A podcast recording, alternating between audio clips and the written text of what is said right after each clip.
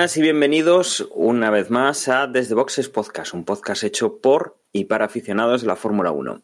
En esta ocasión empezamos ya con el primer Gran Premio de la temporada 2021 de esta decimotercera temporada de Desde Boxes, o desde este decimotercer año que, que grabamos, y nos metemos directamente con el Gran Premio de Bahrein, un Gran Premio que sustituye al de Australia por el, en el cambio de, de calendario. En los últimos años había sido siempre el, el Gran Premio que, que, iniciaba la temporada, pero este año vamos a empezar en eh, el sudeste, eh, bueno, en Oriente Medio, con, con, el Gran Premio de, de Bahrein.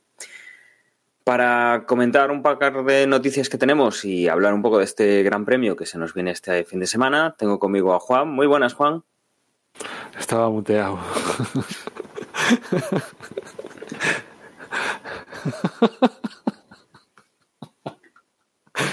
Muy buenas, Juan.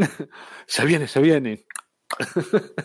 ¿Os acordáis de, bueno, no sé, ahora cuando estabas diciendo lo de se viene y tal, me acordé de cuando iba al fútbol, yo hace ya no me acuerdo cuánto, ¿no? Que estaban todos, se viene, se viene, se viene, se viene, cuando se suponía que iba a marcar gol. Pues venga, se viene, se viene la temporada. Y tenemos también a Manuel. Muy buenas, Manuel. Hola, buenas, ¿qué tal? ¿Cómo estamos? Ya veo que estamos bien para grabar. Sí, sí, la verdad es que llevábamos sin grabar un tiempo y, eso se empieza, se empieza a notar.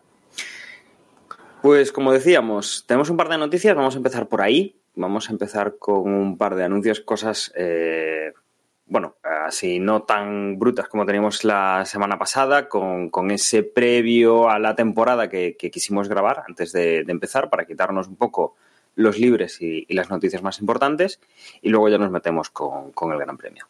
Eh, empezando por una de las primeras noticias, eh, tenemos un nuevo director de la um, Asociación de Pilotos de la GPDA, que en este caso va a ser eh, George Russell ante la salida de, Romain Grosjean de, la Fórmula 1 y que toma, que toma ese papel.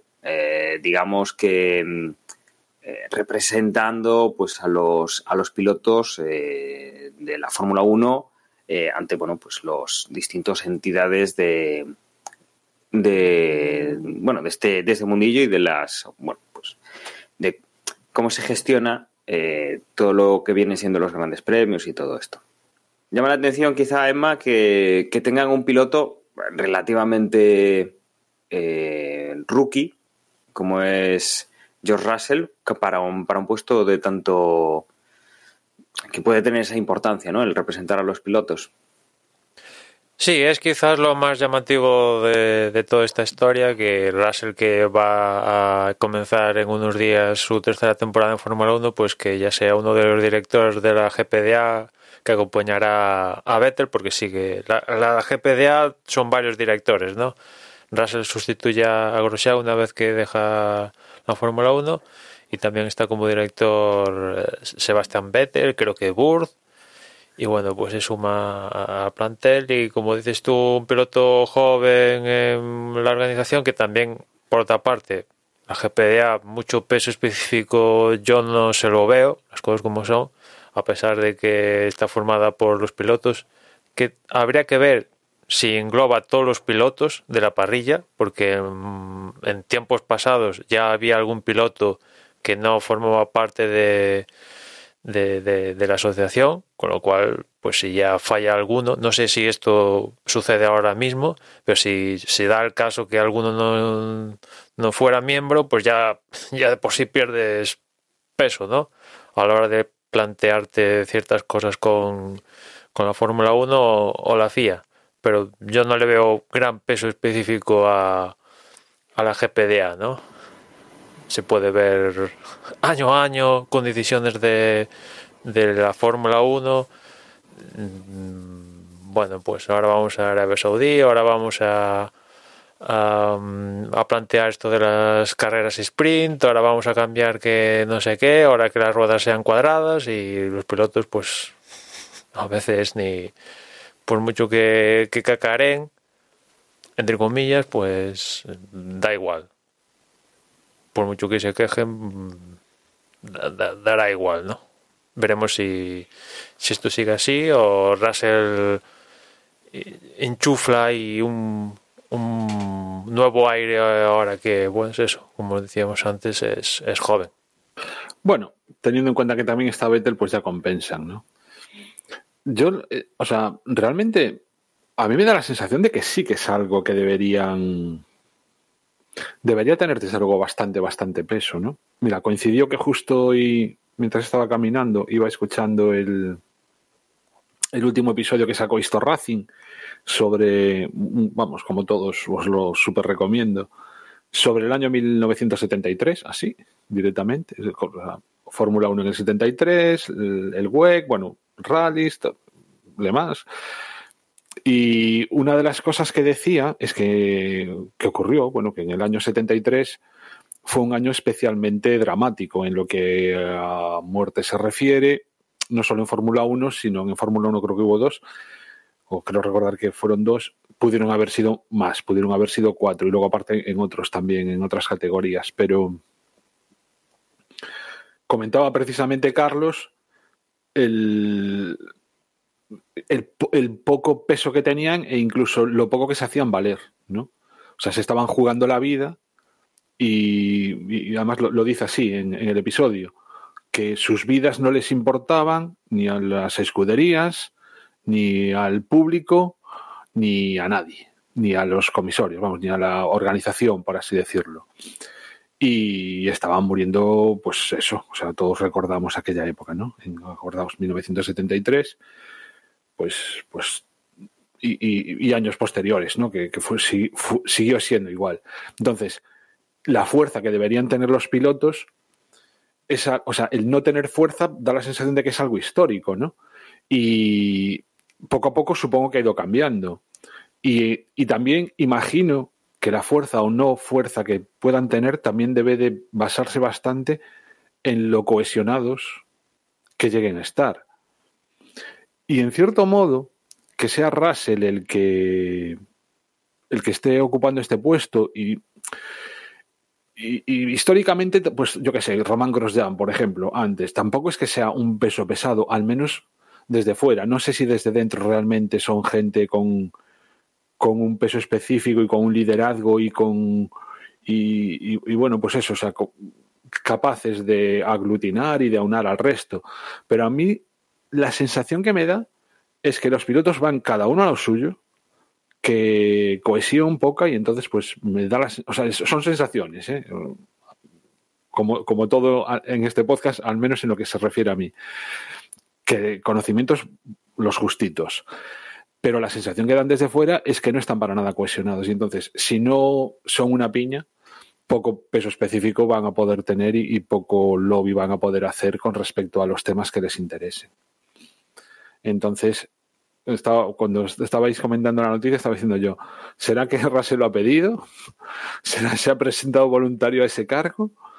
¿Será como en las, en las comunidades de vecinos que nadie quiere ser y justo el que quiere ser presidente, el resto prefieren que no lo sea? no sé. En fin. Tampoco creo que nos vaya a cambiar mucho. ¿eh? El Es que sea esto, como te dices, tiene pinta de ser como una comunidad de vecinos que al final igual te puedes encontrar como con algún vecino que le hace especial ilusión ser el presidente, pero normalmente le cae por sorteo y te comes el marrón en periodo legislativo tras periodo legislativo en, en, en la en la comunidad y esto un poco y se, se parece un poco a eso, ¿no? Antes, decía que directores era Burth y Vettel, me corrijo, Burth es el presidente y después como directores están ahora Russell, Vettel y Anastasia Fowler, que estaba antes en, lleva años en la GPDA llevando proceso, bueno, ayudando a los pilotos en términos de legales y otros asuntos y ahora la han ascendido a, al puesto de, de directora, que es la primera que no es piloto de la parrilla, que es directora de, de la asociación. Porque, eh, entiendo que son pilotos de monoplazas, ¿no? Sí, yo entiendo que tienes que estar en la parrilla de Fórmula 1. Eh, Fórmula 1 nada más. No hay GP2 o GP... O sea, no inclu- incluye solo a los de Fórmula 1. Yo entiendo que sí. A mí no me extrañaría que, que fuese una categoría, o sea, que fuese una asociación más amplia. Por ejemplo, eso, que en las categorías inferiores que también las incluyese. Muchas veces, de hecho, los intereses de unos son los de los otros. Las medidas de seguridad, por ejemplo, se toman general, bueno, no todas, bueno, no sé, tampoco sé tanto, pero vamos, tengo la sensación de que se toman y se van, por ejemplo, lo del halo, pum pum, pues también en el, resto de categorías. Cuando fue lo del chisme este que se ponen en los hombros para sujetar el casco, ¿cómo se llama? El Hans, se llama Hans, ¿no? Mm. Lo del Hans también fue una medida que se aprobó para la Fórmula 1, pero inmediatamente repercutió en las categorías inferiores. No lo sé. Yo creo Igual que es- algunos nos, comentádnoslo en el grupo de Telegram, los que sepáis de esto. Yo creo que es el, Según- entre comillas, sindicato único para Fórmula 1 en exclusivo. Si otras categorías se, se lo montan tal, vale, pero yo creo que es, es- esto es tan exclusivo hasta para esto. Que ¿Y hay Burf, solo- entonces qué pinta ahí? Burz, como ha sido piloto de Fórmula 1, pues se ha quedado ahí. O sea, Bueno, vale. ¿Has estado un minuto pilotando un coche de Fórmula 1 oficialmente? Pues ya te da, te da el carnet para estar en la GPDA como miembro asociado, si así lo quieres. Muy bien. Vale, y siguiendo también con, con nombramientos, en este caso tenemos la entrada de, de Xavier de Maison, eh, que viene siendo el nuevo director técnico del equipo Williams. Viene avalado pues, por una larga trayectoria en el equipo Volkswagen de competición, de motorsport. Eh, básicamente, por ejemplo, ha trabajado también en, en tema de, de rallies, eh, y ha estado también eh, trabajando bastante cerca de Josh Capito, que ahora mismo pues es el, el CEO de Williams desde, desde el año pasado. Y claro, bueno, pues aquí ha tirado de, de contactos, parece ser Capito, y se ha traído pues a este trabajador que eh, lleva muchos años en, en competición y que va a tener responsabilidad técnica sobre las operaciones del equipo Williams y que eh, se va a dedicar, pues, pues incluso eh, temas de, bueno, sus responsabilidades serán temas de aerodinámica y de, bueno, pues todo este tipo de, de operativa. Con lo cual, pues eh, al final tenemos una buena renovación en Williams, que viene también, Emma, del, quizá de ese nuevo grupo que posee el equipo Williams de Dorlington Capital, ¿no? Entra, entran fuerte, quieren quieren dejar de perder dinero en Williams o dejar de meter dinero en Williams y empezar a sacar un poquito de, rendimiento a la marca. Sí, claro, hay que empezar por algo y hay que forjar una estructura de, equipo seria desde que saliera Paddy Lowe de una manera un poco extraña hace ya va camino de dos años casi pues estaba ahí un, po un poco el puesto entre comillas vacante de director técnico en Williams y claro sin director técnico en Fórmula 1 ¿dónde vas? y bueno ahora que, que ha entrado el tu capital Josh Capito CEO pues ha traído al, al colega de la época de, de Volkswagen aquí para, para ocupar el puesto FX es el nickname de, de François y bueno, lo curioso de todo esto es que experiencia en Fórmula 1 más bien poquito. Como decía Dani, los éxitos de, de, FX vienen por esos cuatro mundiales de, World Rally Car conseguidos en la última etapa de, Volkswagen con el, con el Polo R. Muy exitosa, aplastaron a la competencia esos años. Y ahora se lo trae Jos Capito a, a la Fórmula 1. Vamos a ver si, si cuaja o no el este este nombramiento, ¿no? Ante, ante él tiene un, un lienzo importante que es el próximo año. Ahí puede dar más rienda suelta que, que a priori un año cualquiera, ¿no? Un reglamento totalmente nuevo, una nueva Fórmula 1 y, y, ahí se le abre un posibilidades cuando menos, ¿no? Fichas un director técnico que menos bueno, lo ideal sería que pues esto tener, como decía, un lienzo donde plasmar tus ideas con cierta libertad, que es lo que va a poder, entre comillas, lo de libertad, ¿no? Eh, el próximo, la próxima Fórmula 1 que viene el, el, próximo año. Aún no, no se sabe cuándo va a empezar a trabajar este hombre en Williams, imagino que habrá temas de, bueno, dejas tal compañía, tienes que estar un periodo ahí en de jardinería, como se suele decir, y a partir de ahí ya empiezas a trabajar activamente, aunque ya sabemos que mm, trapicheos siempre habrá, ¿no? Pero activamente aún no, está trabajando y, y vamos a ver qué tal Williams de entrada, nada, en unos días en Bahrein y, en el futuro con este nuevo director técnico de la mano de, de ellos Capito. Y algo que, ya comentamos también el, el año pasado y, yo creo que incluso la semana pasada, tenemos eh, este año un nuevo circuito, que es el circuito en el que se va a correr en, en Arabia Saudí. Y es un circuito eh, no sé más si es urbano o semiurbano, no sé cómo catalogarlo. Creo que tiene parte, parte urbana nada más, que hay una parte específica de, circuito. es un poco como, como lo de Vietnam, ¿no? Más aquí en Arabia Saudí, donde pues esa zona, no sé, la van a empezar a desarrollar o va a tener más desarrollo asociada a que va a haber un circuito ahí en la zona, ¿no? igual aprovechan alguna avenida y tal y lo complementan como hicieron en Vietnam, aunque Vietnam nunca, de momento no hemos ido. Eh, una zona específica hecha es proceso para, para el circuito. Lo que sabíamos era que era en esta zona y que iba a ser de noche, pero cuando se presentó, pues del trazado nada y es ahora cuando nos lo, nos lo han presentado, ¿no?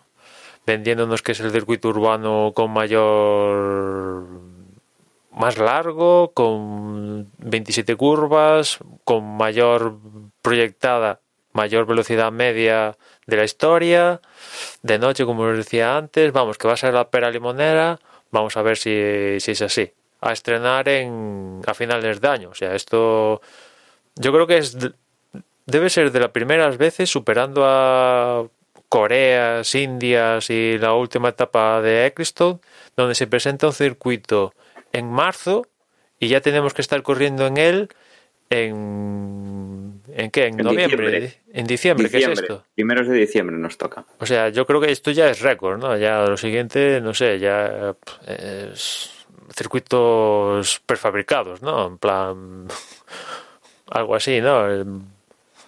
Aquí vos van a, poder, o sea, poder aprovechar cierta estructura de, de la ciudad esta, ¿no? Pero hay mucho curro, ¿eh? Un circuito urbano, hay que tener en cuenta que ya se está montando el circuito de Mónaco y aún falta, pues que es en mayo, pues ya, ya lo están montando. Todo ese, ese mayo, Emma, y además Mónaco es como es. Es decir, Mónaco es un principado muy pequeño, el circuito discurre por una zona no vamos a decir centro, es que es el centro. O sea, el casino está ahí, eh, zonas de tiendas y tal. O sea, es, complicado. Aquí, bueno, yo creo que, por lo que he estado leyendo, está a unos 12 kilómetros del centro de la ciudad. Eh, o sea, que debe ser una zona ya muy, muy alejada. Podríamos decir, bueno, obviamente no, no son, no sé si son esos kilómetros, ¿eh? Pero que pudiera ser un poco como lo que había en Barcelona con, el circuito de Montjuic, que, está en la ciudad, pero, pero estaba hacia un lateral, ¿no? Y, no entorpecía mucho, no parecía entorpecer mucho lo que es la, vida cotidiana. Pero desde luego sí que, además, como decimos, es el circuito que tiene, eh, pasa de los 6 kilómetros de cuerda, casi llega a los 6,200, y tiene 27 curvas. Mm, o sea, es es amplio y además tiene, bueno, pues una configuración así un poquito especial, eso que decías tú también, o sea, se habla de más de, de 200 kilómetros, 250 kilómetros por hora de media, un circuito que, aunque, bueno, eso, aunque dice que son 27 curvas, a ver, el concepto de curva aquí, pues eh, no es que sea muy cerrado, tiene forma quizá de... mm, como Lo que no tiene son rectas. Bueno, hablan de tres zonas de, de DRS, Juan. Son pseudo Ah, pero rectas, quiero decir que, que el, el típico concepto que tenemos de una recta, Sí, no, sí. no ha- hay, hay muy pocas. Rectas O sea, como tales, mm, Mm, un hay una, que es la de meta. Rectas para un Fórmula 1 que es pisar a fondo, pues prácticamente el Todo el circuito. Es que Lo que no tiene 90%. tampoco son frenadas. ¿Veis alguna frenada así de decir? Aquí Tendría, la frenos"? primera, No, la el primer primera, que es sector- así un, un sector mm, así, sí. Es menos dicen, rápido, pero es Sí. rápido. Es que lo- lo- según salen hay una chica, o sea, esto tiene una pinta más pinta de chica que de frenada y tal. O Sí, emula un poco a Monza, quizá, en esa primera frenada. Y luego hay alguna curva que sí, que es un ángulo de 90, pero luego a partir de ahí las curvas son... Me recuerda mucho a las curvas de... ¿Cómo es? La 7, la 8 y la 9 de Turquía, ¿puede ser? ¿Sabéis lo que pasa? Que es que a lo mejor, claro, nosotros, o sea, para que os hagáis una idea, estamos viendo en la página de la Fórmula 1 el trazado que tienen sobre una foto aérea. Y a lo mejor, una vez ya puestos exactamente, ¿no? El trazado exactamente, no dibujado así encima de un mapa, pues a lo mejor no es tan. No es tan. Esto, esto da la sensación de que es como una cuerda que tú la pones encima tal, y entonces no hay rectas, pero tampoco hay curvas así como muy gordas, ¿no? Entonces, a lo mejor una vez que ya sí que lo hagan, pues sí que empezamos Pero a ver eso, frenadas yo, Juan, más mira, serias y Vi el vídeo de simulación y no es. Aparte de Yo que también, es. pero en el vídeo tampoco me enteré mucho. ¿eh? el- en el vídeo este que no tiene mucho desnivel el circuito, en la zona donde está, que es al lado de del, del mar este, pues evidentemente mucho desnivel, pues no, no- si es que tiene alguno, vamos. O sea que encima es planito y sí, lo han hecho muy rápido, que yo me pregunto, vale, lo has hecho muy rápido y seguro que te marcas el tanto de, pues como ya ha salido, el circuito urbano más rápido de la Fórmula 1, ya tienes el titular, vale, perfecto, genial, pero esto va a producir mm, lo que tiene que producir una carrera excitante, porque... Mira, quiz- quizá el, el punto clave, y, y ya no porque sea la curva más. eh, a la que se llega más rápido, que tiene la frenada posiblemente más brusca de todo, de todo el circuito, lo que decíamos de la primera chicane, que no, o sea, tiene la forma como de Monza, pero no es Monza, es al final es Santa Devota, porque tiene, eh, tú vas recto y lo que tienes es un embudo. Si te sales de la, de la curva y te vas por la escapatoria, la escapatoria es un cono. Es como si te fueses en Santa Devota y ahí tienes que maniobrar el coche y volverte a la pista. Eso sí. Me, da- me da a mí que es donde vamos a ver, es como un poco lo de mm, lo del castillo en, en Azerbaiyán. Eh, al final eh, te da una impresión, veremos si hay algo de, mm, de incidente ahí que pueda animar un poco más la carrera, pero bueno, que tampoco hemos tenido tanto con, con el dichoso castillo, que es una zona así muy estrecha. Bueno, pero algo ha, algo ha generado Azerbaiyán. Sobre el papel, cuando lo hablamos, bueno, tal. El primer año no ha generado mucho, las cosas como son, pero a continuación hay alguna que otra carrerita mala no, no nos ha dado. Y desniveles tiene. Algo tiene el circuito. Dentro de lo Sí, que pues- cabe, Me, me refiero, más, me refiero un, poco al, al detalle, ¿no? Que dices, ostras, es que eso es muy estrecho. Bueno, pues aquí estamos viendo que esta escapatoria es, es un filón para que la gente se quede ahí, que como, como cometa un error o como se lance a utilizar la curva más clara para poder adelantar, o lo que parece a priori la curva más clara para poder adelantar, te quedes en la ratonera. Mm, No sé yo qué tamaño tendrá y qué facilidad tendrán para maniobrar, pero bueno, o sea, a priori, digamos que nos vende eso, ¿no? Pues en el castillo el tema es que es una S muy sinuosa en una zona muy estrecha y luego aquí pues es eso, es ese cono que, que va a atrapar a cualquier piloto que cometa, que cometa el error. De todas maneras, oye, hasta que no veamos rodar coches ahí, mm, Ya, claro. Claro, evidentemente.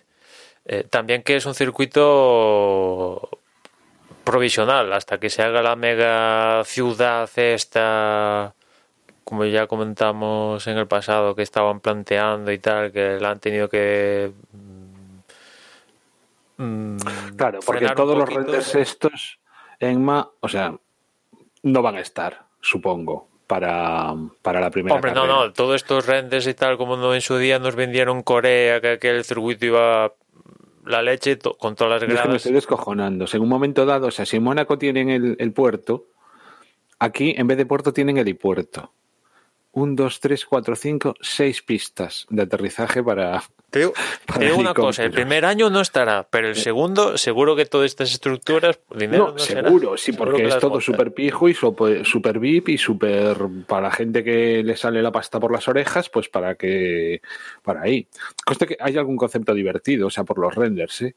Ya en plan espectador, porque es un es un es un circuito tan estrecho, tan tan estirado que hay como unas gradas, hay uno, un- o sea, en, en uno de los renders a mí me da la sensación de que es una grada, en otro es como, no sé, como un, como una zona así más VIP que ya no es tan grada, sino simplemente, pues eso, la típica estancia donde mm, se asomarán a la ventana para ver la carrera, pero estarán tomándose sus cócteles y sus historias, y son como puentes que cruzan la pista dos veces, o sea, tanto, por así decirlo, en el tramo de ida como en el de vuelta, no sé si me explico. Sí, sí, sí. Porque es, es- eso, eso es súper súper estrecho, ¿no? O sea, están, es casi como un ida y vuelta. El- no sé, eh, ha- hay puntos donde da la sensación de que no debe de haber más de 80 o 100 metros de ancho, de, de fuera del circuito al otro lado de fuera del circuito, porque está pegado al mar además. O sea, es, es como un paseo marítimo, pues imaginaos un doble paseo marítimo o un paseo marítimo paralelo al, al que va pegado al mar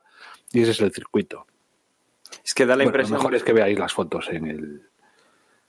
en da la impresión, diría yo, eh, por, por el proyecto en sí, eh, no por, por otra historia, que nos encontramos ante un Corea, un Vietnam, una India, eh, donde se va, se cree que se va a montar un, no sé, un, un centro de, de negocios o de algo así muy espectacular, con, con mucho negocio alrededor, con, con viviendas, con parques, con lo que sea.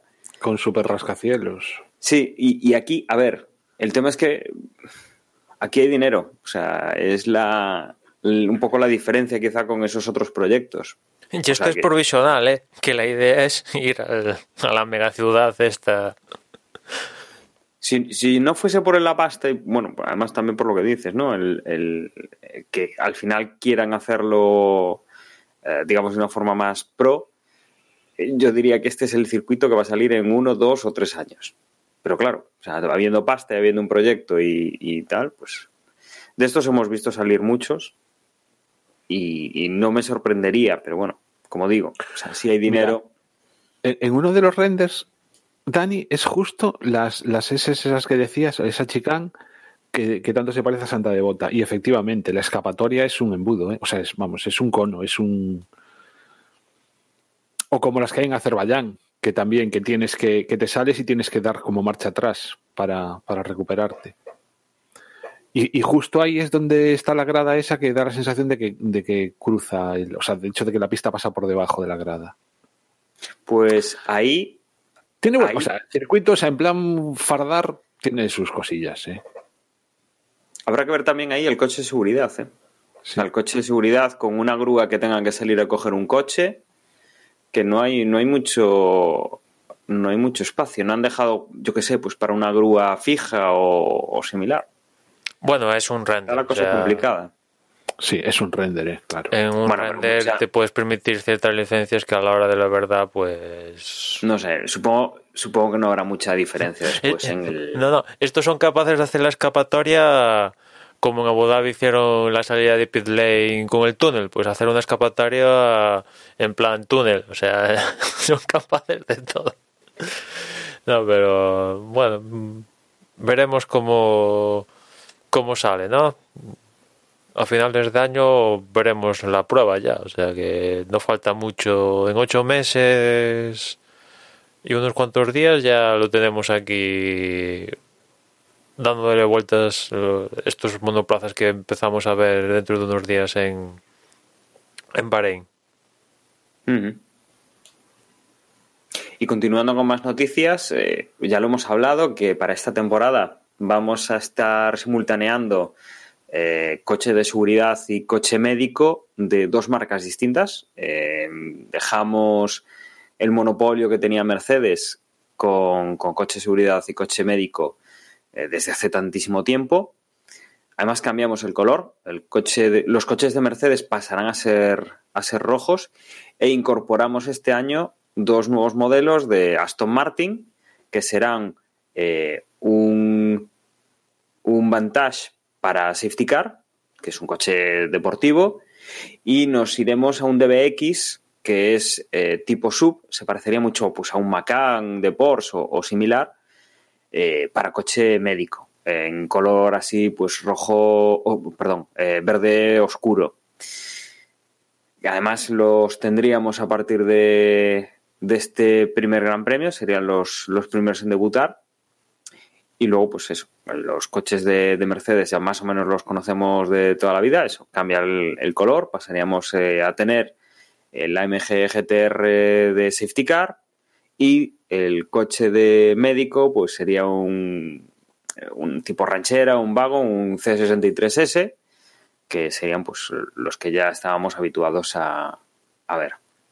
No, no sé más si tenemos, si hay un calendario, hay un orden de cómo van a cómo van a hacer los cambios, si tienen echan una moneda al aire. Creo que se van a ir alternando Gran Premio uno, Gran Premio otro, así sin más. Porque en Italia, en Italia que es la segunda cita, ahí van, van a estar los de Mercedes. O sea que evidentemente alguno Toca, toca entonces Aston Martin ahora. Sí, sí, ahora empieza el Mundial Aston Martin. Pero como son 23 citas, alguno va a hacer uno de más con respecto al otro. O sea que yo imagino que será Aston Martin, que es el que hará el, el, el- el extra y Mercedes el, el que menos, ¿no? Lo que tampoco he sabido precisar es por cuánto tiempo es este, este tinglao, ¿no? Cuánto va a durar esta historia, si va a ser duradera el binomio Aston Martin, Aston Martin Mercedes o si esto es un año excepcional y a partir de aquí pues igual o se queda Mercedes o se queda Aston Martin o qué demonios va a pasar, ¿no? Y, y después también el tema de de los colores por lo que da a entender el comunicado, parece que, que es algo excepcional de este año, que por un lado el verde de, de los de que van a Aston Martin es porque como vuelve Aston Martin a la Fórmula 1 después de no sé cuántos años, y 60 y pico, 70, que era una cosa así, pues lo pintamos así igual que, que el color de la escudería. Y en el caso de de Pues mola mucho en ese color, ¿eh?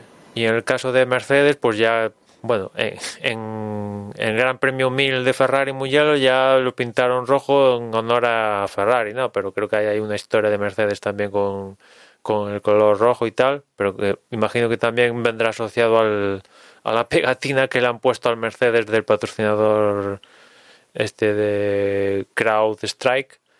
E igual se debe a eso, pero no sé si la idea es que, por ejemplo, el próximo año ya volvamos a un color uniforme por parte de, de- si es que hacen binomio de, de ambos, ¿no? Eso hasta ahí no, no lo sé. En cuanto a prestaciones de los dos coches, prácticamente son exactas, clavados. El, el Vantage y el AMG GTR, que es el que viene usando en los últimos años por parte de Mercedes, pues ah, creo que incluso tienen el mismo motor, ¿no? Un 4 litros biturbo V8 de, de Mercedes que también se monta en el, en el Vantage, con lo cual pues prácticamente da las mismas prestaciones. Si no es que un pelín más, eh, unas décimas de nada el, el de Aston Martin.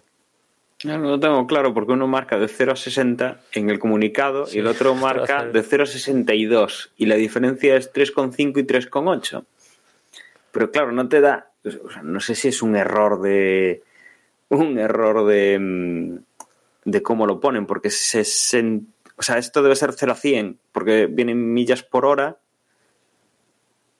Sí, no sé el- si lo de 100 millas son 0,62 62 o, o, o 60. Deben ser 62 millas, o sea, 62 millas 100 kilómetros por hora. Entonces vamos a pensar que son 3,5 el Vantage y 3,6 el, el AMG.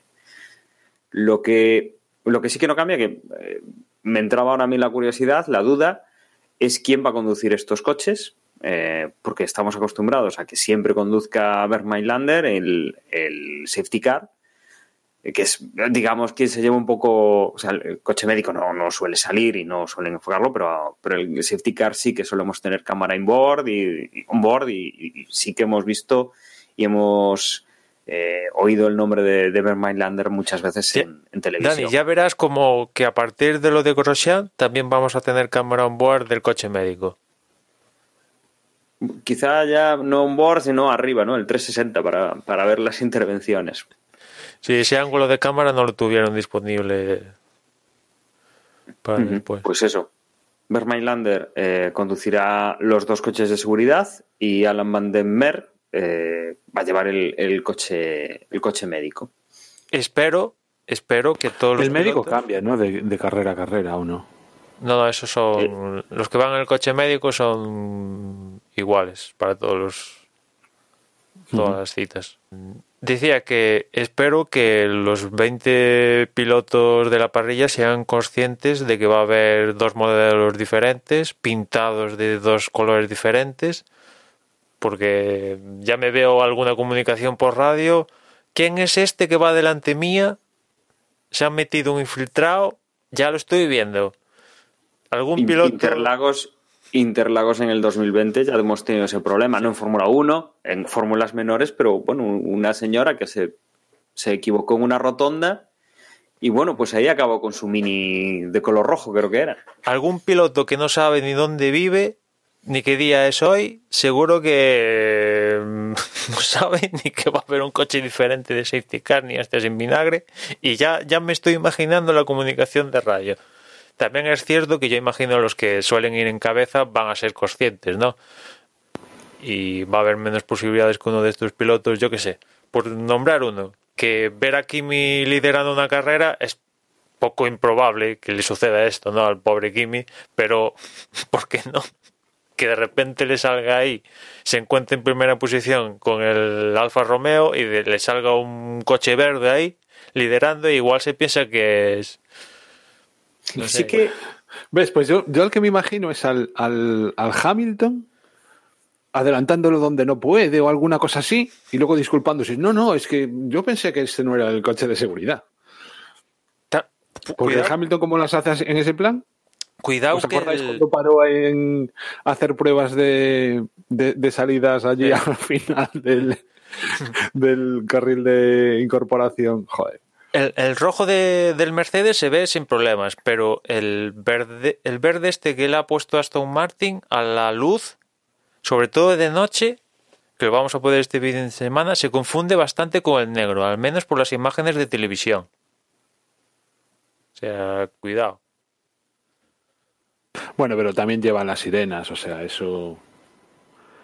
De noche, vamos, no creo que pase nada. Aunque sea, aun- aunque se oscurezca, vaya. Lo digo por las sirenas.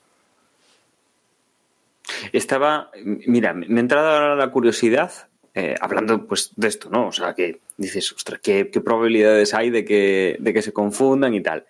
Y se me ha venido a la mente el si alguna vez ha fallado el safety car. Y, y sí, efectivamente, bueno, eh, me he puesto así una, una búsqueda rápida y hay algunas eh, algunos vídeos por ahí de, por ejemplo, el safety car de Fórmula 1, porque obviamente hay bastantes más safety car, eh, Pero con esta gente problemas tiene de frenos. Van dos- Sí, sí, sí, sí, tendrá, tendrá, pero bueno. Eh, sí que ha habido sí que ha habido accidentes en la Fórmula 1. Bueno, sí, hay Eh, atropellos. Hemos visto cómo un safety car atropellaba al japonés hace no sé cuántos años. Pero mira, por ejemplo, Alex Burth eh, frenó delante del safety car y el safety car se lo llevó por delante. Eh, tenemos alguna también de mm, me parece a mí que de Hayfield, por ejemplo, que se estrelló contra, contra un safety car, con, bueno, un, un, un, safety car, no, perdón, contra el médico. Ha habido, ha habido algunos casos. Es que es más normal que un coche se empotre contra el safety car que que el safety car se empotre contra un coche. Sí, sí, sí, pues hay, hay algunos casos, ¿eh? Claro, sobre todo esto pasaba antes cuando se estaba instaurando por primera vez el safety car. Ahora que está todo más, eh, ¿cómo decirlo? Más reglamentado, hay unos protocolos y demás historias, es más menos factible que sucedan esto, pero bueno, al final es mecánica, igual puede dejarlo tirado. No, no, obviamente. Momento. Obviamente, y, y, además es un coche, bueno, eh, que hacen sus test. De hecho, me llamó la atención cuando, además yo creo que fuiste tú, que pusiste, no sé si en el canal de Telegram de, el propio podcast o de o del, de los colaboradores del podcast, pues bueno, habéis puesto un, me suena de haber visto una, una tabla de, de, de un calendario, un horario para, para los test y había muchos test de coche de seguridad o de podían salir a rodar. Y, y es un coche, a ver, es, al final es no es un coche de calle, pero es un coche que supongo que obviamente le harán sus revisiones y tal, pero vamos, que no están cambiando y no, no dedican tanto tiempo como, como el de Fórmula 1. Sí, en estos pues, test... Coches... En estos test de pretemporada había un día dedicado en exclusiva a la pista para el safety car, para que imagino que sería un Mylander, pues si hiciera con, sobre todo imagino que con el con el Vantage, que es el que menos tendrá por la mano. Yo, yo quiero echar currículum para ese trabajo. O sea, a mí salir, salir a correr poco no, no tengo ningún problema, pero vamos, o sea, me, me, gusta el trabajo, me llama la atención. Que, que, evidentemente Aston Martin ha aprovechado para sacar una, una versión especial del Vantage edición Fórmula 1, o sea que hay una visión detrás sí, sí, de todo esto de, de, marketing y tal, ¿no? Ahora ya me cuadra la visión de Lawrence Stroll de montarse la manta a la cabeza con Racing Point, aparte de hacerle un hueco a su hijo, pues detrás hay toda una historia de para vender coches y, mm. y demás, ¿no? No es a la... que como, no es como, como Mazepin, que parece que, mira, quiero porque puedo y ya está. Al menos aquí el tío parece que hay un negocio detrás. Que como anécdota, Emma, eh, yo supongo que la habrás visto. Aquí en Coruña durante mucho tiempo, hace ya bastante que no la veo, pero había una Mercedes Vito rotulada de la Fórmula 1, eh, si no recuerdo mal, creo que era de Spa-Francorchamps, que debía ser un, una Mercedes Vito que utilizaban en el circuito para trasladar a los pilotos a ruedas de prensa o alguna historia así, o a comisarios o lo que sea, y que alguien debió comprar de cuando la cambiaron, la renovaron y estuvo mucho tiempo aquí en Coruña. Y de hecho, yo supongo que vosotros la habréis visto en algún momento. Estaba más por el centro. No era difícil de, de ver. Me suena, me suena. Me suena la historia, sí. Pues mira, ahí tienes. Mercedes, evidentemente. Mercedes edición especial Fórmula 1. Evidentemente, un AMG GTR de estos son bandas de estos aquí modificados. Creo que no, no vamos a poder ver por nuestras no. calles dando vueltas. Bueno, ojo. Ojo, que hijos de Rivera, los que tienen Estrella Galicia, um, de vez en cuando sacan los coches por aquí, por Coruña. Últimamente ya menos, pero sí que tenían algún Ferrari bastante escandaloso y bastante, bastante desproporcionado. Bueno, y continuando, eh, una última noticia bastante, bastante importante, y es que tenemos eh, renovación de Pirelli como suministrador de neumáticos hasta 2024 eh, amplían, si no recuerdo mal, por, por un año más el, el, contrato que tenían hasta ahora, era hasta 2023. Bueno, pues acaban de añadirle un, un año más al, al, contrato. Un poco, sí, bueno, el por tema COVID y todo esto, pues... Eh, por el año este de, retraso del nuevo reglamento, pues digamos que la FIA, la Fórmula 1 compensan a Pirelli de esa manera, ¿no? ampliando un año más su contrato que, que en anterior pliego, vaya, que, que, amplían ahora, pues finalizaba en 2023 y ahora pues lo va a hacer en, en 2024.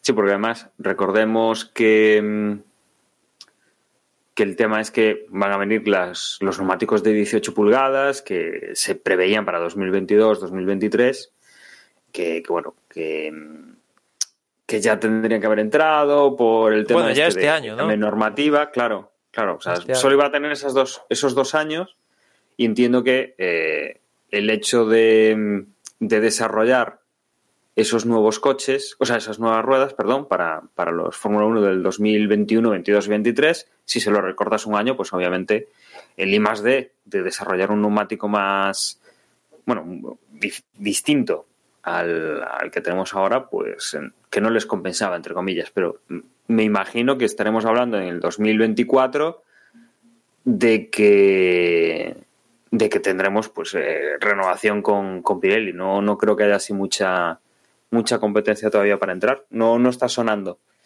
que, vayan a, a salir de la, de la Fórmula 1 o que no, no lo estén pensando. Yo no veo a ningún a ningún competidor, la verdad. O sea, verlos hay, evidentemente, pero ya sabemos eh, el camino que exige Michelin para meterse y otros pues no, no los veo por la labor de, de meterse. Veo muy asentado a, a Pirelli, por la parte de Pirelli y por la parte que ofrece el pliego, que es la FIA para la Fórmula 1. Mm. Pues con esto cerramos sección de noticias y nos metemos ya en lo que va a ser el Gran Premio de Bahrein, que abre esta temporada 2021, como decía, en detrimento de lo clásico que era abrir la temporada con, con Australia, que llevamos dos años con, con este, que no lo vamos a hacer, puesto que el año pasado se canceló ese, ese Gran Premio y recordemos que hicimos una temporada de Fórmula 1 prácticamente toda a nivel europeo y con repeticiones de carreras y todo eso para compensar. Pero bueno, este año sí que hay Gran Premio de Australia, pero no será eh, hasta finales del calendario cuando vamos a poder disfrutarlo. Nos vamos a Bahrein entonces, Emma. No empezamos como hace mucho, como los últimos años, con unos horarios eh, de madrugadas, con cambio de hora y todo eso que, solemos, eh, solemos sufrir en Europa en estas fechas cuando empezamos la temporada pero nos vamos a unos horarios, eh, bueno, casi, casi europeos con el Gran Premio de Bahrein. Sí, hay que hacerse a la idea de los nuevos cambios de, de los horarios. Aquí aún no tenemos los horarios europeos 100%, ¿no? Porque en Bahrein hay una diferencia horaria con respecto a donde estamos nosotros, que es la península ibérica, España pero como comentamos la semana pasada y me dejé un, una cosa que voy a comentar ahora pues se reduce media hora la sesión cada sesión de los viernes con lo cual hay un, ajuste de, de, los mismos aquí en Bahrein los primeros libres del viernes comienzan a las doce y media los segundos libres a las cuatro de la tarde el sábado los terceros libres a la una la clasificación a las cuatro Recordar que del sábado al domingo cambiamos de hora, cambiamos de hora, perdón, al horario de verano, a las 2 serán las 3 y el domingo la carrera a las 5. Aquí es lo que quería comentar, que otro cambio para, para este año es que las carreras van a empezar otra vez a en punto. Eso de empezar ahí 10, esto también se lo han cargado de cara a este año. En punto. ¿Ves? Pues a mí eso sí que me molaba. El empezar ahí 10. Pues siempre, claro. siempre llegaba a tiempo. Mira, eso. Suena psicológico, es... tíos, pero es que es así. Eso es como mi tía, que para llegar a tiempo siempre tiene adelantado el reloj del coche 5 o 10 minutos. Y cuando le coges el coche lo sufres. O sea, ya, eso, es, eso es muy psicológico, Juan. O sea, la carrera empieza cuando empieza. Tú lo que pasa, tú lo que pasa es que estabas acostumbrado a que empezara a las 2 y dices, ostras, las 2 y 5, llego tarde. No, pero incluso te digo más, o sea, no sé si os pasa a vosotros, pero mm, a mí, yo de vez en cuando, justo antes de que empezar la carrera, estoy preparando la comida. Y dejo la o sea, y me mola, digamos, eh, mm, empezar a comer no cuando sea, o sea, no según empieza la carrera, sino, mm, digamos, cuando ya han ido tres o cuatro vueltas, ¿no? Entonces, con estos 10 minutos me venía de puta madre. Porque siempre me daba tiempo a, a hacer la comida bien. ¿Sabes Ahora ya verás cómo voy a andar más pillado. ¿Sabes por qué pusieron lo de empezar a 10, no? Por las, Yo creo que era por, por rollos de, de las televisiones, ¿no? De los Sí. telediarios y de movidas. la- las televisiones que conectaban en punto, pues con este margen 10 minutos, pues me, podían meter publicidad, ¿no? Al, Ah, pues al inicio de- del evento. Y ahora, se, pues, se ve que ya no, da- no, no ponen publicidad ya no- con la Fórmula 1. sí bueno, que- ¿cuán- ¿cuántos, llevo- ¿cuántos años llevamos con, llevábamos con esto de empezar a, a I10? Eh, ¿Dos años? yo creo que o- fueron dos, dos nada más. Dos, ¿no? Eso sí, eh, creo que el- eh, aquí cuando nos metamos en Europa, que ya va a ser el próximo Gran Premio en, en Imola, eh, co- seguirá comenzando a las 3. No, si no recuerdo mal, que no volvemos al horario de las 2, Sí, eh, quali y carrera la vamos a tener a las 3. a las 3. No a las 3 y 10, a las 3. No volvemos a Sí, la- sí, a las, a las 3 las dos además. Sí, sí. Y, y después en cuanto... El horario de este es un poco raro. A mí me mola que sean o, o bien a la hora o si no ya bastante más tarde. Pero las 5 es una hora que eh, Bueno, no me mola. A mí me demasiado. fastidia más porque también este mismo fin de semana empieza MotoGP, que además es casi al lado, que es en Qatar, y joder, es que no se puede hacer más mal a la hora de planificar dos campeonatos del mundo en el mismo uso horario y aparte en la misma casi casi en el mismo país, si me apuras. Eh, No es el mismo, evidentemente, pero está muy cerquita Bahrein y Qatar, ¿no? Y, Claro, porque si hubiese sido en otro continente directamente con otros horarios, pues Sí. se podría compaginar, pero Pero el caso es que, bueno, si quieres ver los dos eventos, pues habrá que ver ahí zapping y tal. pantalla partida, tío. Pantalla partida, sí. Ah, cuatro- Evidentemente, las carreras de Fórmula 1 y MotoGP no, no deberían coincidir en horario. Eso no son tan tontos esta gente. Pero si hay safety cars y historias varias, igual, ¿no? Y se puede dar circunstancias especiales. ¿no? Ya en el último Gran Premio de Bahrein tuvimos el caso de, de Grosjean, que se retrasó debido a eso. Afortunadamente salió con vida y, y- y guay, pero se retrasó. ¿Cuánto estuvo la carrera parada? ¿Una hora? Una cosa así. Tranquilamente, ¿no? O sea que. Fácil, porque hubo que reponer toda la, todo el, guardia, el guardarraíl. sí, ¿Y a qué hora es la de MotoGP? Pues ahí me pillas. Me pillas exactamente cuándo es. No sé si es antes o, o O después. después. Pero no es al mismo Que tiempo. no corre Márquez. No, no corre, no. Siguiendo con el con Bahrein, en cuanto a neumáticos, pues seguimos con la estrategia del, del año pasado, donde ya no se deja a los, a los pilotos barra equipos elegir el número de compuestos para cada carrera, sino que hay un, un número ya preestablecido para toda la temporada, salvo que Pirelli o la FIA haga cambios de última hora, que lo puede hacer hasta los 15 últimos días antes de disputarse un gran premio puede decir pues cambiamos estos compuestos, el número, el reglamento se lo permite, pero eh, en, mm, principio dos del duro, tres del medio y ocho del blando, que para aquí para Bahrein van a ser los mismos compuestos que el gran premio que tuvimos hace nada, hace cuatro meses, que son el C2, C3 y C4 y, nada, ya sabes que los neumáticos este año, lo que es en compuesto, no, no han cambiado con respecto a los del año pasado, sí que ha cambiado un poco la estructura del mismo para evitar lo que sucedió en, en Silverstone, aquella donde entró ganando Hamilton con una rueda pinchada. También pinchó Carlos Sainz, Bottas y tal, ¿no? Pues para evitar eso hubo cambios en la estructura del neumático, haciéndolo más pesado y demás historias. Y esos son los neumáticos que tenemos aquí eh, para esta temporada. En cuanto a DRS, las zonas clásicas de Bahrein, tres zonas DRS independientes, mm, la recta de meta, después de la curva donde tuvo el accidente Grosjean, pues la otra zona y, después la, la- la recta trasera, ¿no? de, de Bahrein.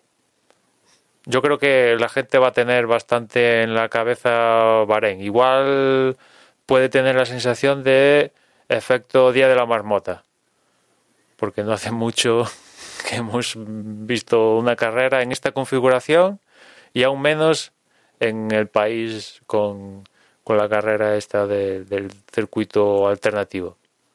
Pues, pues habrá que ver, habrá que ver porque hemos visto los test, hemos hablado de los test la semana pasada eh, y yo creo que durante esta semana ha seguido habiendo un poco el eh, esa guerra de titulares o ese que si Red Bull va a ir a por Mercedes, que parece que Mercedes pues no está en su mejor momento, que han tenido problemas y todo eso, pero bueno, eso, eso ya es pasado. Eso es pretemporada. Eh, casi podríamos decir que es como los libres uno de cualquier gran premio. Oye, pues ahí que, que, luzca el que quiera lucir y que se muestre el que se quiera mostrar. Veremos a partir del, del viernes por la tarde y sobre todo del sábado. eh, veremos un poquito mejor, o veremos realmente mejor, cómo, cómo están los equipos. El equipo a batir obviamente es Mercedes, después de los últimos años dominando, machacando y no dando demasiadas opciones a los rivales. Veremos si Red Bull está a la altura. Se habla también de, Mer- de Ferrari como que ha hecho un gran trabajo. Bueno, yo creo que en este caso, yo creo que lo leí de sus propias declaraciones, que habían hecho un gran trabajo en la unidad de potencia. Y veremos, eh, veremos los equipos que vienen también por detrás, veremos Renault realmente dónde está, veremos McLaren, que también, bueno, se, se tiran Yo laureles. lo que escuché. Dani, Dani, yo lo que escuché de Ferrari con respecto al motor es que el año pasado lo habían tenido capado. Que la sanción que la, o sea, ¿os acordáis de la sanción aquella? Del acuerdo, no sanción, sino del acuerdo al que llegaron con respecto a lo- los motores en 2019. Bueno, pues, o sea, al parecer era la, la sanción encubierta era que no podían sacarle toda la potencia al motor o algo así. Que estuvieron todo el año pasado con, con ese hándicap y, y al parecer que se lo han levantado. Eso yo lo escuché, no sé hasta qué punto puede ser o no.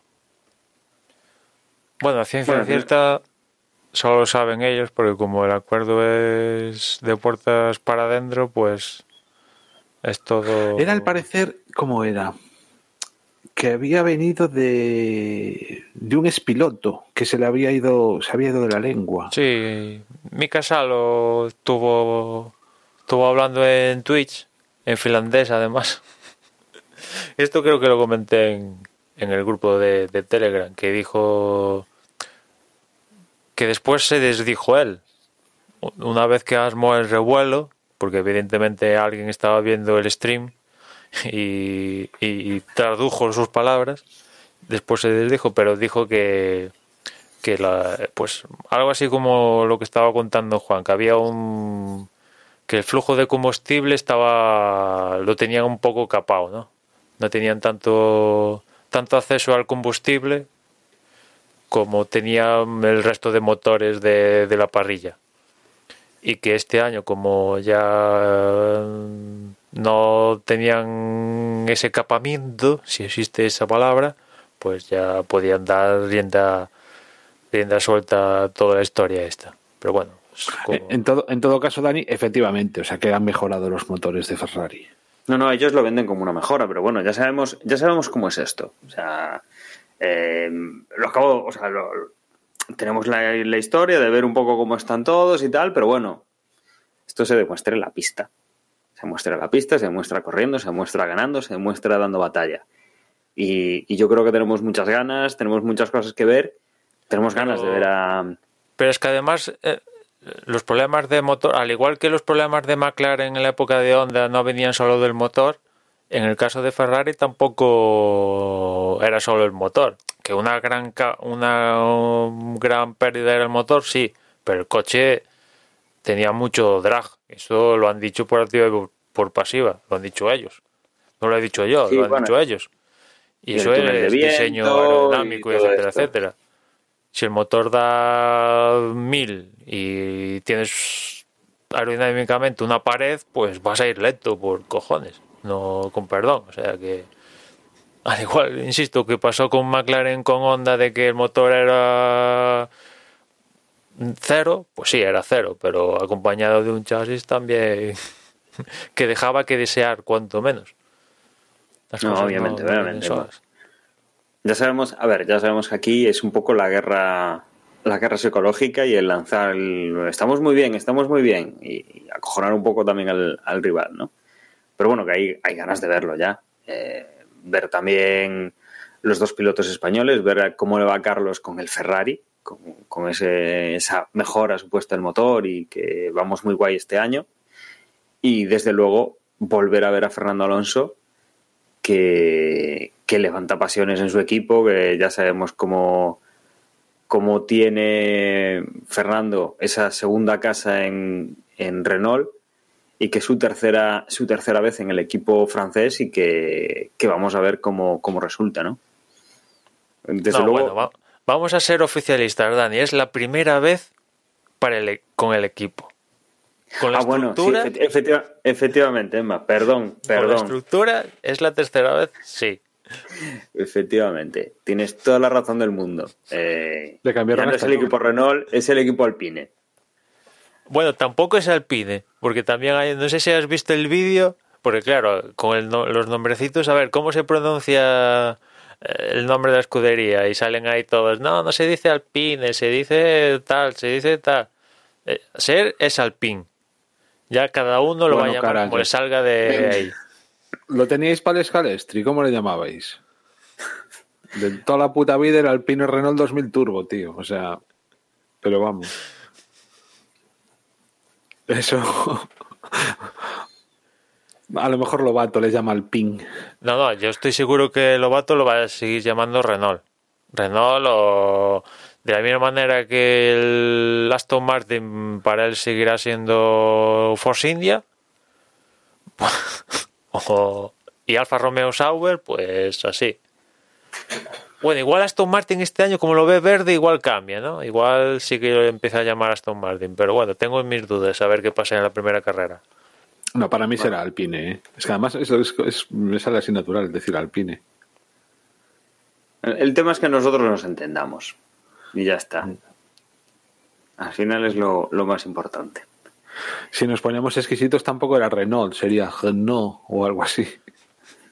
Sí, hay que echar el gorgajo ahí, el Renault. Pero bueno. No sé si queréis añadir vosotros alguna cosa más también o yo creo que ya podríamos ir dando eh, el cierre ¿no? a, este, a este previo. No, yo que tengo muchas ganas de verlo. O sea, tengo mucha curiosidad y, y, echo de menos la Fórmula 1. Así que, aparte, mira, lo decíamos el año pasado, ah, porque la Fórmula 1 tal, se echa de menos. Es, al menos ah, yo personalmente es de las cosas que me hacen que me lo paso muy bien, me hacen disfrutar y, y necesitamos cosas de esas, así que venga. Fórmula 1 y que sea competida y que además al principio de temporada siempre está, ¿no? Esa, esa ilusión porque las cosas cambien, porque Red Bull realmente se las vaya a poner difíciles, que las cosas a Mercedes, que o sea, incluso a la hora de pillarse alguna pole y tal, que el Mercedes con aire sucio ya no va tan bien, yo qué sé. Que McLaren va a estar ahí, yo tengo confianza en Ricciardo, o sea, me parece que es un grandísimo piloto y a poco como que vaya bien el McLaren, pues yo creo que va a dar guerra. Lando Norris igual, los que vienen por detrás, todo súper igualado. Lo que decíamos la semana pasada de que así a priori puede ser un campeonato de pilotos y no tanto de coches, yo qué sé. Puede ser muy entretenido esto. Y yo deseo más cosas que nos que no se evadan de la puñetera realidad que estamos viviendo, ¿no? Si deseo algo es que pase justamente eso, porque aguantar 23 carreras con algo parecido a lo que tuvimos el año pasado, la verdad es que solo pensarlo se me hace bastante larga la, temporada si pasa eso. Eso sí que es cierto. O sea, mm, ahora porque está tal, pero que acabe en diciembre es un. Sí, o sea, son muchas carreras. ¿eh? Yo creo que. Pero bueno. no nos quejemos. A ver si no suspenden muchas. A ver si no hace falta que suspendan muchas. Vamos a tener, vamos a tener fe en que no, que no, no suspenda nada. Pues, pues hasta aquí entonces ha sido el capítulo de hoy. Eh, como siempre, agradeceros un capítulo más, una temporada más que hayáis estado con nosotros, que, sin vosotros pues no tendría, no tendría sentido hacer este, este podcast. Y para finalizar, recordaros que nos podéis encontrar en desdeboxes, desdebox.es, que vais a tener ahí formas de contacto, los podcasts, eh, las redes sociales para poneros en contacto con nosotros y que tenemos un canal de Telegram que es eh, t.me barra desde boxes, donde vamos a estar comentando y, siempre hay mucho movimiento, sobre todo durante la carrera, con gente muy participativa. Os dejo ahora con Emma y con Juan, que se despiden y os recuerdan pues tanto formas de contacto como, como redes sociales. Y os emplazo a que nos escuchéis la próxima semana contándoos lo que haya pasado en este primer Gran Premio del 2021, en este Gran Premio de, de Bahrein. Un saludo y hasta luego. En Twitter, como siempre, nos podéis encontrar como arroba desde boxes. Ya nos escuchamos en la próxima carrera. Y ahora además que y ahora además que nombráis al chat, que me ha hecho especial ilusión justo hoy además reencontrar a JM Tar, creo que es JM Tar 2. Bueno, de toda la puñetera vida JM Tar en la porra, que era el, tipo era un crack, sabe además mogollón de Fórmula 1 y, y nada, tío, un saludo para ti y para todo el resto de gente que está en el chat. Venga, esto seguro que empieza, que empieza muy bien. Hasta la semana que viene. Chao, chao.